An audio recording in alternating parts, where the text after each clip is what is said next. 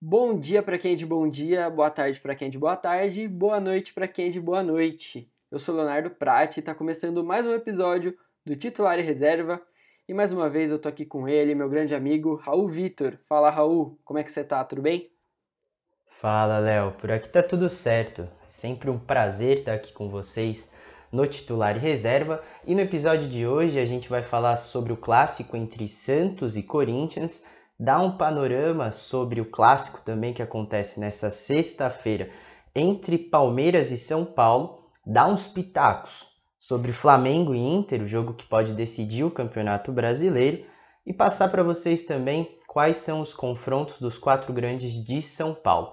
Para começar, vamos falar do clássico que aconteceu nessa quarta-feira, Santos e Corinthians, um jogo horroroso, jogo parado, que nem a luz queria acender no estádio para dar visibilidade à atrocidade que aconteceu em campo, não é mesmo, Léo?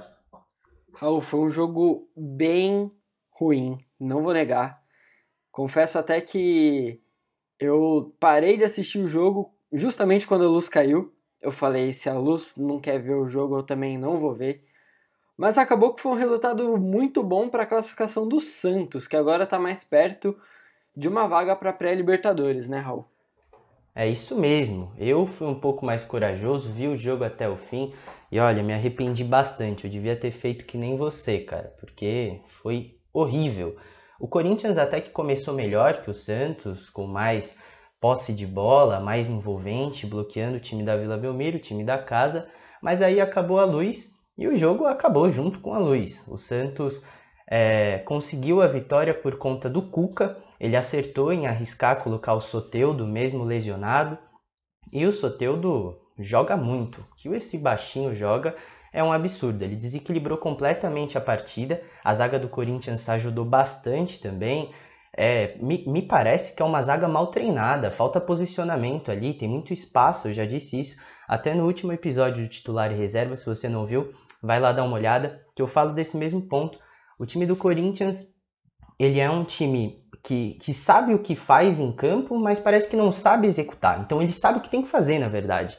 Mas a, aquele gol foi um gol de rebote. O Cássio ali, que tem sido muito criticado também ao longo dessa semana, até deu uma entrevista coletiva falando que ele não era maior que o clube, mas que é, tentando, né, assim, absorver é, todas essas críticas, porque ele é gigante na história do Corinthians, mas tem errado. E no jogo contra o Santos errou também, foi uma defesa que ele espalmou para frente, uma bola que parecia até não tão alta assim para ele fazer uma ponte, acabou espalmando e no rebote o Santos fez o gol, abriu o placar. E aí foi aquela atrocidade que já tinha acontecido. O Soteudo entrou, saiu depois que, que o Santos abriu o placar e o jogo continuou bem morno, bem chato, sonolento mesmo, viu? Teve até nos minutos finais da partida o Gemerson de ponta e o Gil de centroavante. Onde já se viu isso? Parecia pelada. Bom, mais um clássico aí na rodada que vai acontecer. Na rodada não, né? É um jogo atrasado da 35ª rodada, porque o Palmeiras, como a gente sabe, estava disputando o Mundial. 35ª? Deixa eu conferir aqui. 30 Ixi, já me perdi inteiro. Mas enfim. 34 34 Obrigado, Raul.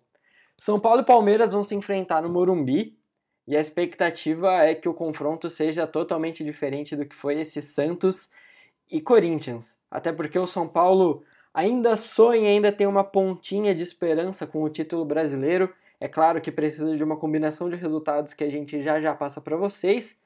E o Palmeiras talvez entre com o time titular pensando na final da Copa do Brasil. As finais da Copa do Brasil que acontecem nos dias 27, 28 de fevereiro e 7 de março ou seja, nos próximos dois domingos, sem ser o próximo. Então, daqui dois domingos e daqui três domingos.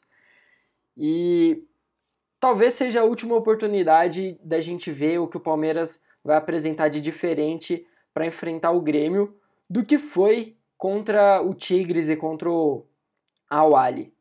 Vale lembrar que o Palmeiras já não vem jogando bem alguns jogos, é, talvez desde a final da, da Libertadores, que não fez um bom jogo contra o Santos, mas era um jogo que precisava ganhar, não importava se bem ou mal.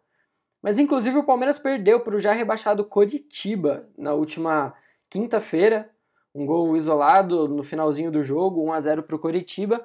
E o São Paulo então buscando aí é, uma pontinha de esperança, né? O São Paulo que precisa ganhar os seus últimos três jogos. A tabela do São Paulo até que favorece um pouco, porque tem o Palmeiras agora, que é um confronto difícil, é um clássico, claro.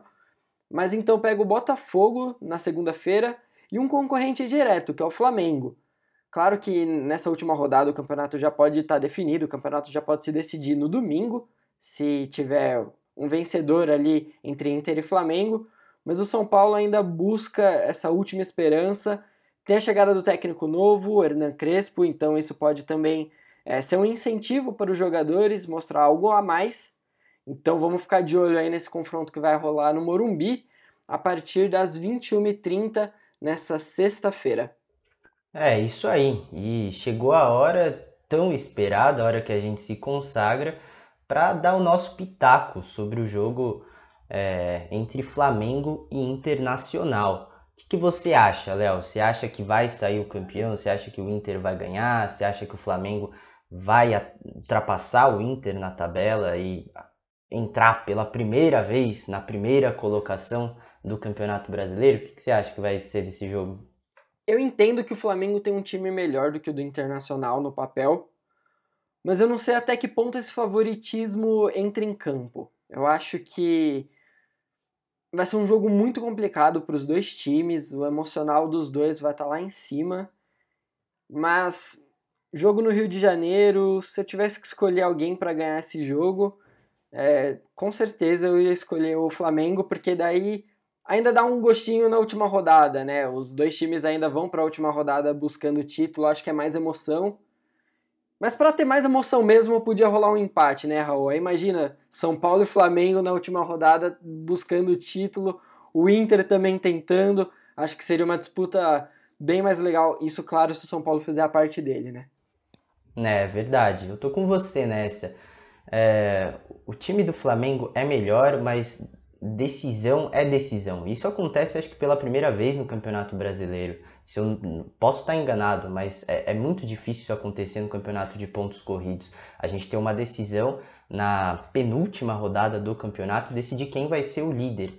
É, eu acredito que o Flamengo é, vai ganhar esse jogo, vai vencer até porque vem de uma sequência melhor de jogos, com menos tropeços. O Internacional, ele nos últimos cinco jogos tem três vitórias, um empate e uma derrota, justamente para o esporte na última rodada, em casa, que não poderia ter perdido. E o Flamengo vem de quatro vitórias e um empate. Então acho que o Flamengo tá com muita sede, assim como o Inter também. Mas eu acho que no Maracanã vai dar Flamengo, o Flamengo vai assumir a liderança. É isso aí. Então vamos passar os próximos jogos de times de São Paulo, além do clássico do Choque Rei entre São Paulo e Palmeiras, que acontece nessa sexta-feira. Os quatro grandes voltam a entrar em campo nesse final de semana e no começo da semana que vem. Corinthians joga contra o Vasco na Neoquímica Arena no domingo. E no domingo também o Santos recebe o Fluminense, um duelo direto aí por vaga na pré-Libertadores. O Fluminense está garantido já, o Fluminense está garantido, mas o Santos ainda quer se garantir ali entre os oito primeiros. Na segunda-feira, o Palmeiras recebe o Atlético Goianiense no Allianz Parque. Enquanto isso, o São Paulo visita o já rebaixado Botafogo no Newton Santos, Raul. É isso aí. Eu acho que com essas informações a gente pode ir encerrando o programa. E, por favor, Léo, faça as honras, dê aquele recadinho que você sempre deixa no final de todo episódio para o pessoal que está ouvindo a gente. Pode deixar, Raulzão. Gente, se vocês estão gostando do nosso trabalho, peço que vocês sigam a gente no Instagram, arroba titular e reserva, é a página do programa. O meu Instagram é arroba pratileonardo, tudo junto. E o do Raul, Raul Vitor M. Muito obrigado pela sua companhia e até a próxima. Valeu, Raul! Valeu, Léo. Foi um prazer estar aqui com vocês nesse episódio. Um grande abraço e até a próxima!